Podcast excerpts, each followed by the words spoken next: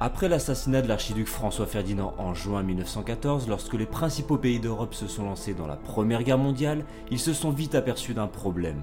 Et ce problème, c'est que cette victoire rapide qu'ils espéraient tous, finalement, elle ne se produira jamais. Pas de victoire rapide veut dire une guerre beaucoup plus longue, et à l'époque, aucun pays en Europe n'est prêt pour ce conflit qui allait durer plus de 4 ans.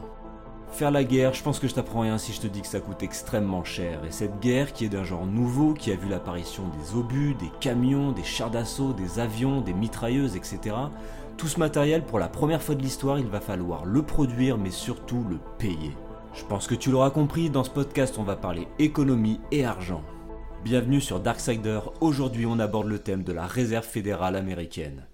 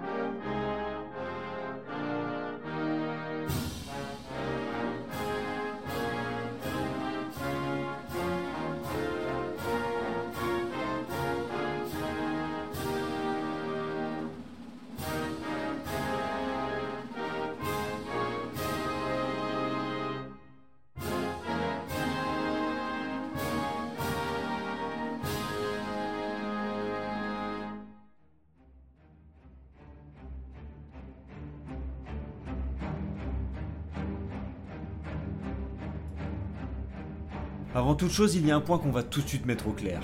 Contrairement à ce qu'on peut parfois lire et entendre, non, les États-Unis n'ont aucun lien dans le déclenchement de la Première Guerre mondiale.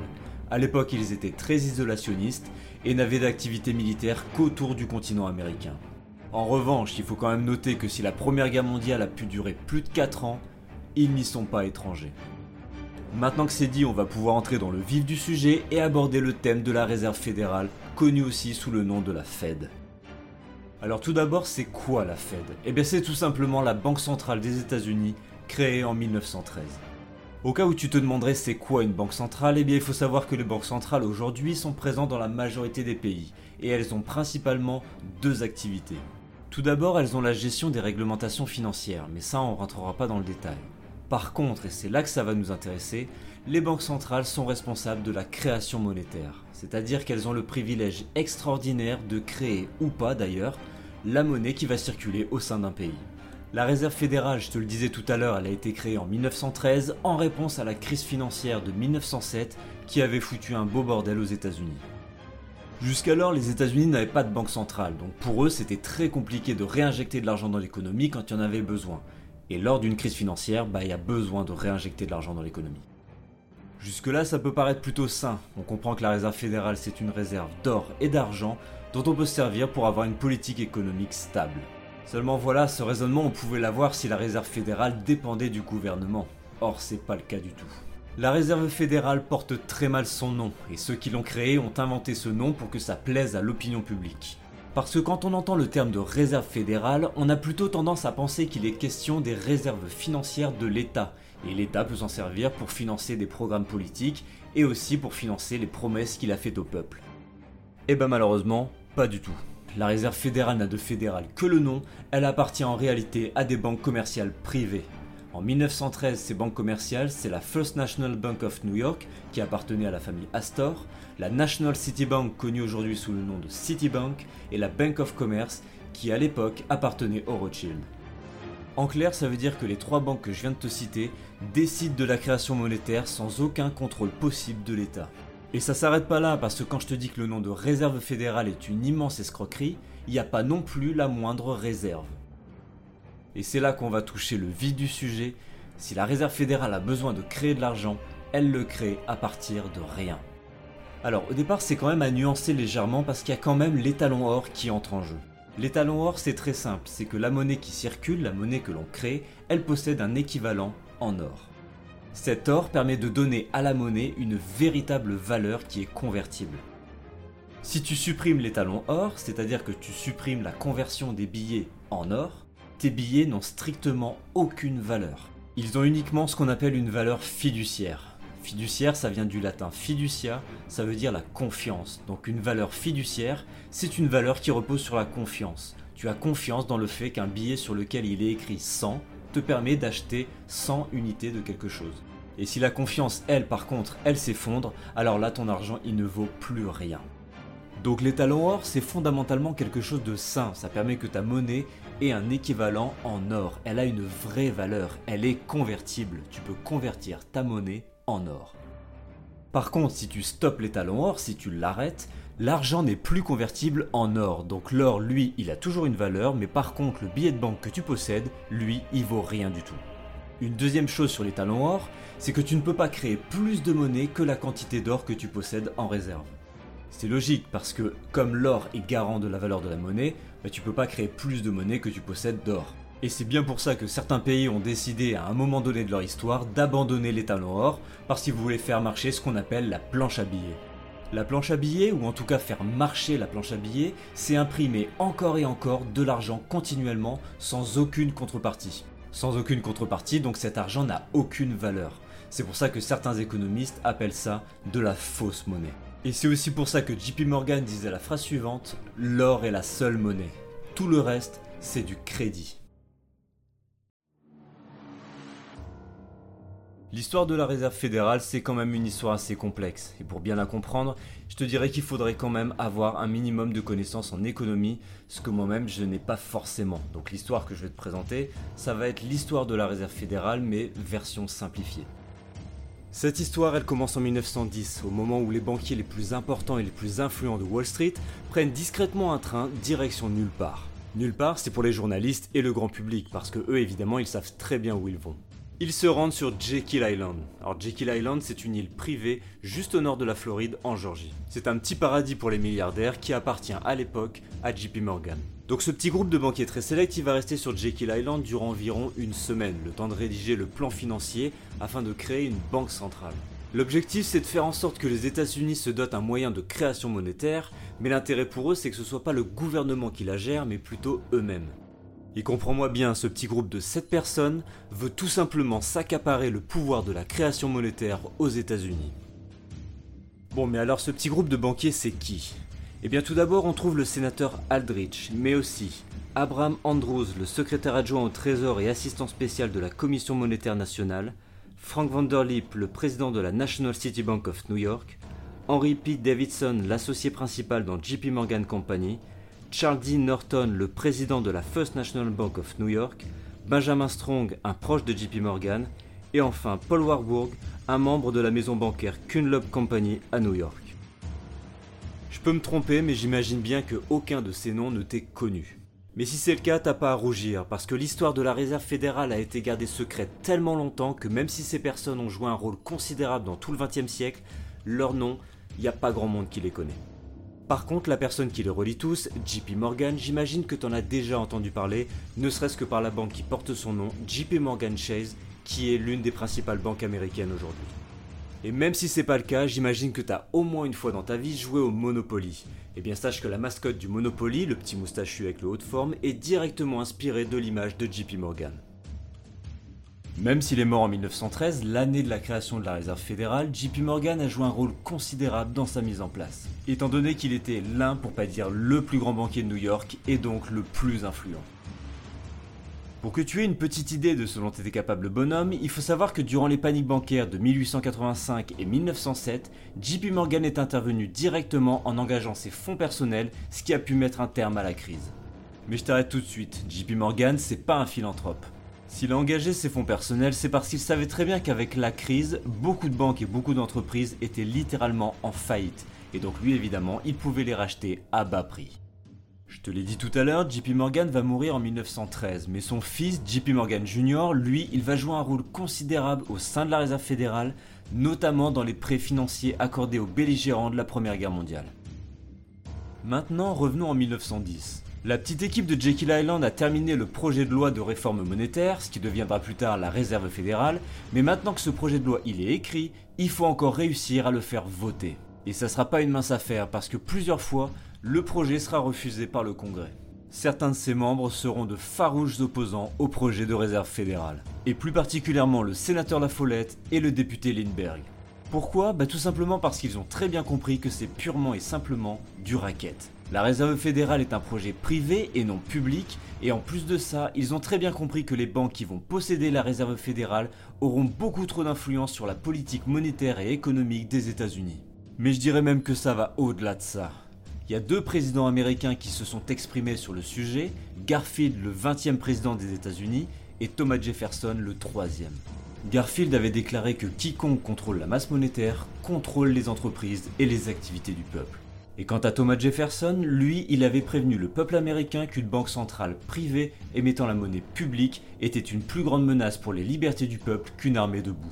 Et au cas où ça ne serait pas encore suffisant, voici justement une déclaration de Lindenberg, une fois que le projet de réserve fédérale a été voté et été mis en place. Je cite, Notre système est un faux système et il représente un lourd fardeau pour le peuple. Cette loi établit le trust le plus gigantesque de la Terre. Pour information, ce qu'on appelle un trust, c'est un monopole, mais ça a aussi une connotation très négative parce que c'est un monopole qui est déloyal. Et une dernière citation, celle-ci provenant du livre de Stash Mullins, Les secrets de la réserve fédérale. Encore une fois, je cite Le sénateur La Follette dénonça publiquement le contrôle des États-Unis par un trust de 50 personnes. Un associé de JP Morgan, George Baker, interrogé par des journalistes sur la véracité de cette accusation, répondit qu'elle était complètement fausse. Il déclara qu'il savait de sources personnelles que pas plus de 8 personnes contrôlaient le pays. Donc là, on est en 1912 et voyant qu'ils n'arriveraient pas à faire voter leur projet, comment est-ce qu'ils ont fait? Eh bien, une chance pour eux, 1912 voit l'arrivée des élections pour élire le prochain président des États-Unis. Et donc tout l'enjeu sera justement de faire élire le président qui sera en faveur du projet de réserve fédérale. Et justement, quels sont les deux challengers pour le poste de président? Alors tu le sais certainement, au niveau des élections présidentielles aux États-Unis, tu as toujours les républicains contre les démocrates. Au niveau des républicains, tu as d'abord le président sortant, William Taft, et au niveau des démocrates, un président qu'on connaît mieux aujourd'hui, Woodrow Wilson. Ce qui les différencie le plus, outre le fait que l'un est républicain et l'autre démocrate, c'est que le candidat républicain, William Taft, est très populaire auprès de l'opinion publique, ce qui n'est pas le cas de Woodrow Wilson. Mais ce qui n'arrangeait pas particulièrement les banquiers, c'est que William Taft n'était pas particulièrement en faveur du projet de réserve fédérale, alors qu'il savait très bien qu'un candidat comme Woodrow Wilson, bah là, avait plutôt moyen de s'arranger. Mais comme Taft était populaire et pas Wilson, les banquiers ont très bien compris qu'ils devaient s'intégrer dans le processus électoral pour pouvoir faire élire Wilson. Alors la démarche est plutôt complexe, mais en gros, ils ont favorisé l'entrée dans la course d'un troisième candidat, lui aussi républicain, lui aussi ancien président des États-Unis, Theodore Roosevelt. Par le biais de la banque Kunlup Company, Theodore Roosevelt a reçu un financement considérable en plus de recevoir une couverture médiatique bien supérieure à celle de Taft et Wilson réunis. La conséquence directe de tout ça, c'est que le vote républicain s'est divisé en deux, entre Taft d'un côté et Roosevelt de l'autre, et c'est comme ça que Woodrow Wilson a été élu. Le Federal Reserve Act sera signé le 23 novembre 1913 et un an plus tard, le 16 novembre 1914, la Réserve fédérale commencera officiellement ses opérations.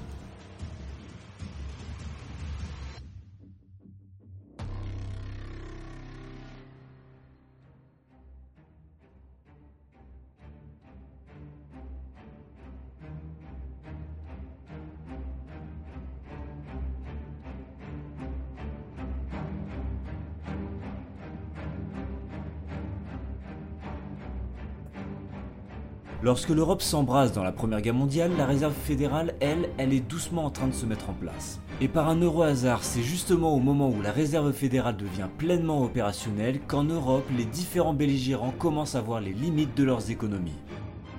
Pour commencer, la Grande-Bretagne, elle, elle a commencé la guerre en faillite due à sa politique de libre-échange depuis les années 1870. De son côté, la France avait un endettement en 1914 qui était plutôt raisonnable, mais n'avait pas suffisamment de ressources financières pour faire la guerre au-delà de 6 mois. L'Empire allemand, lui, a une situation économique similaire à celle de la France, mais finit par connaître les mêmes problèmes. En 1915, après seulement un an de conflit en Allemagne, il y a déjà des situations de famine, à tel point que l'État allemand fera appel au comité de secours en Belgique pour pouvoir acheminer de la nourriture jusqu'en Allemagne.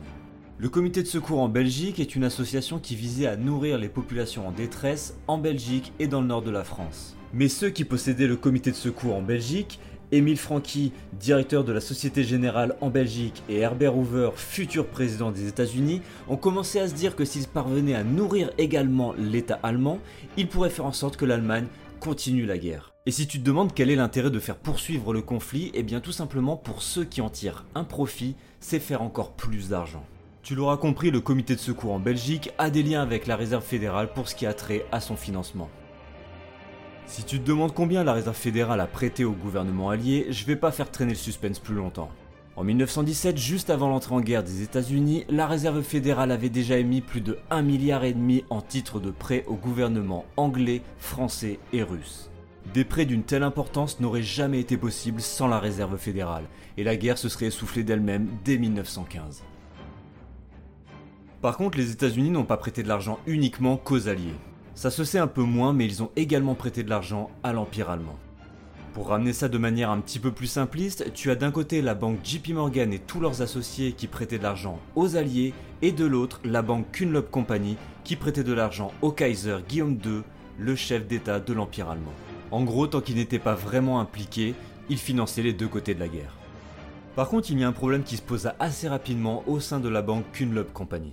Et son problème, bah, c'est justement son banquier principal, qui est en même temps l'un des membres principaux du board de la Réserve fédérale, c'est-à-dire le conseil d'administration. Cette personne, c'est Paul Warburg. Paul Warburg est un immigré allemand naturalisé américain en 1911. Durant la Première Guerre mondiale, il avait acquis tellement d'importance et d'influence au sein de la Réserve fédérale qu'il contrôlait pratiquement la politique financière de l'administration américaine.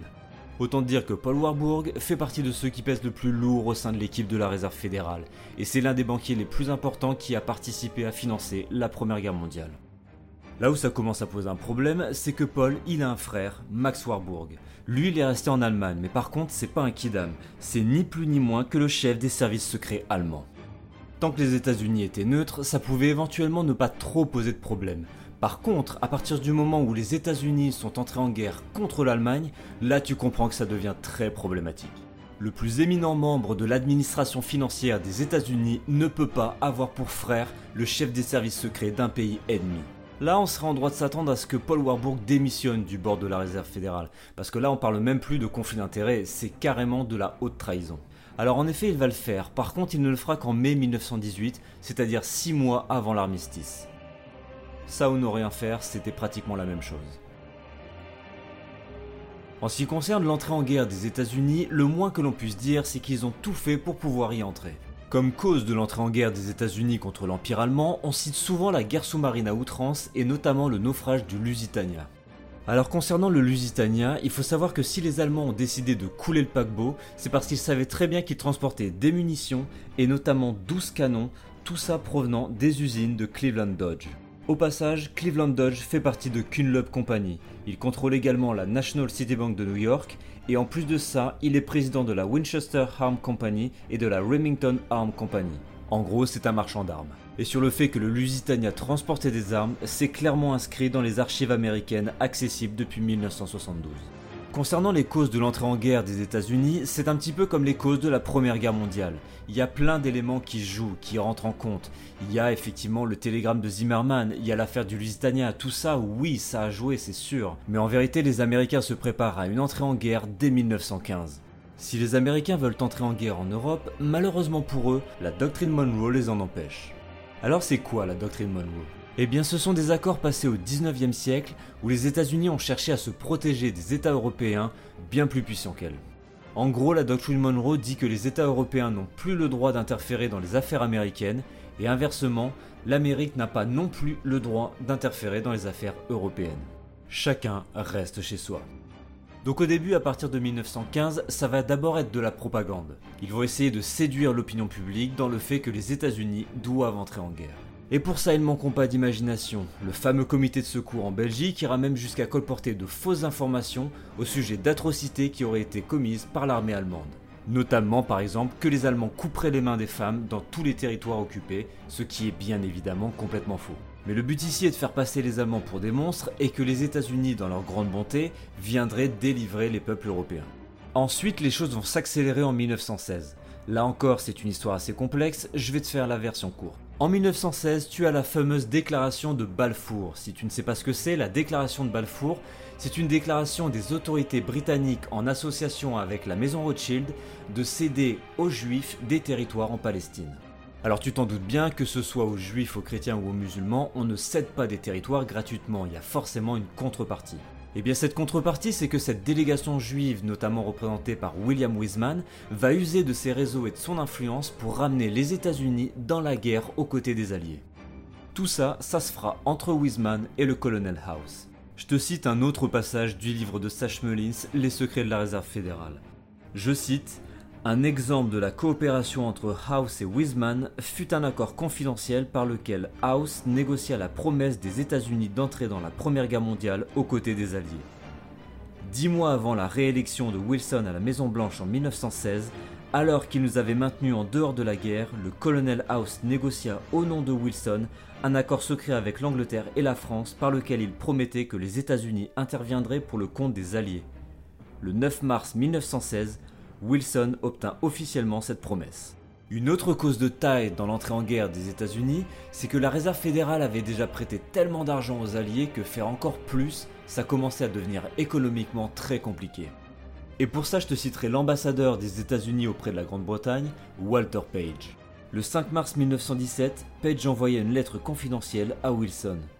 Je pense que la pression exercée par cette crise qui s'approche est allée au-delà de la capacité de la Morgan Financial Agency en ce qui concerne les gouvernements britanniques et français. La meilleure aide que nous pourrions apporter aux Alliés serait de leur accorder un crédit. Évidemment, à moins d'entrer en guerre contre l'Allemagne, notre gouvernement ne peut pas accorder directement un tel crédit. Alors là, il y a deux choses à comprendre. La première, c'est que la Réserve fédérale prévoit de prêter aux Alliés de l'argent à crédit, c'est-à-dire avec de l'argent qu'ils n'ont pas. Et à côté de ça, on comprend que si les Alliés ne remportent pas la guerre contre l'Allemagne, la Réserve fédérale ne reverra peut-être jamais son argent. Par contre là-dessus, il y a un point sur lequel il faut bien se comprendre. Que les Alliés remboursent leur emprunt ou pas, ça n'a pas d'importance pour la Réserve fédérale. Parce que quand une banque se met à créer de l'argent pour financer un prêt, que ce soit pour un État ou pour un particulier qui veut acheter une maison, elle crée de l'argent en plus dans l'économie. Mais créer cet argent, elle le fait à partir de rien, ça ne lui coûte absolument rien. Donc en gros, que tu rembourses ton emprunt ou pas, ça n'a pas d'importance. Par contre, qu'on se comprenne bien, si tout le monde se mettait à refuser de rembourser ses prêts, sur la banque, ça n'aurait pas d'incidence. Par contre, sur l'économie du pays, là, il y aurait une incidence. L'incidence, ce serait qu'il y aurait une hyperinflation galopante à laquelle le pays ne se relèverait probablement pas. Et voilà pourquoi, que tu sois un État ou un particulier, tu dois rembourser ton prêt. Mais alors si rembourser ou pas, ça n'a pas d'importance, à quoi ça sert de prêter de l'argent? Eh bien pour les banques, c'est pas le prêt qui les intéresse, c'est le prêt avec intérêt, ce qu'on appelle l'usure. C'est-à-dire l'arnaque selon laquelle si tu empruntes 100 à la banque, eh bien tu dois rendre 150. Et c'est uniquement par ce biais que la banque s'enrichit. Donc que les États européens remboursent leurs prêts ou pas, c'est pas super important, mais par contre, les intérêts, ils vont bien les payer. C'est d'ailleurs la première des choses qu'ils vont rembourser. D'ailleurs, quand je te dis que rembourser la somme que tu as empruntée, c'est pas très important, c'est pas juste une façon de parler. Parce qu'il faut savoir que les pays européens, à l'issue de la guerre, vont être tellement endettés qu'ils vont payer la totalité de leurs intérêts, mais la somme empruntée, ils vont quasiment rien rembourser. Et pour cause, à l'issue de la guerre, le montant des dépenses militaires de l'Europe est estimé à 186 milliards de dollars. C'est une somme qui est pratiquement impossible à rembourser. Comme je te l'ai dit, la France et l'Angleterre vont payer la totalité des intérêts qu'ils doivent aux banquiers. Par contre, tout cet argent qui a été créé qui est sorti du territoire et qui ne reviendra jamais, celui qui en paiera le lourd tribut, c'est le peuple américain. Pour la Réserve fédérale, la Première Guerre mondiale n'a pas eu pour seul effet que d'ultra enrichir les banquiers. C'est aller bien au-delà de ça. Parce qu'en 1914, lorsque la guerre commence, ça fait pas très longtemps que la Réserve fédérale est en service, et donc son fonctionnement ainsi que les différentes institutions qui y sont associées, tout ça n'est pas encore très bien rodé. Sur le plan économique, la Première Guerre mondiale, c'est du jamais vu dans l'histoire. Donc pour y faire face, la toute jeune réserve fédérale a dû revoir son fonctionnement, mais surtout se développer extrêmement rapidement pour faire face à la demande. La Première Guerre mondiale a en réalité permis à la réserve fédérale de devenir pleinement opérationnelle. La Réserve fédérale, c'est pas juste une banque centrale, c'est bien plus que ça. C'est un organisme qui, année après année, et même très rapidement, est devenu une espèce de pieuvre ayant des ramifications partout. C'est un alliage de banques, de grandes sociétés et de grandes familles. Parce que tout ce petit monde qui constitue la réserve fédérale, ce sont des familles qui se connaissent et qui se marient entre eux. À l'issue de ces diverses activités durant la Première Guerre mondiale, la réserve fédérale, à l'issue de tout ça, s'est retrouvée affiliée avec énormément de sociétés et d'organismes, parmi les plus connus Citibank, la banque JP Morgan, la banque Kunlup Company, la société d'assurance Sun Life, la maison Rothschild Son, la fondation Rockefeller et la Banque Royale du Canada. Bien des années plus tard, le président Woodrow Wilson réalisera l'ampleur de ce qu'il a rendu possible en signant le Federal Reserve Act.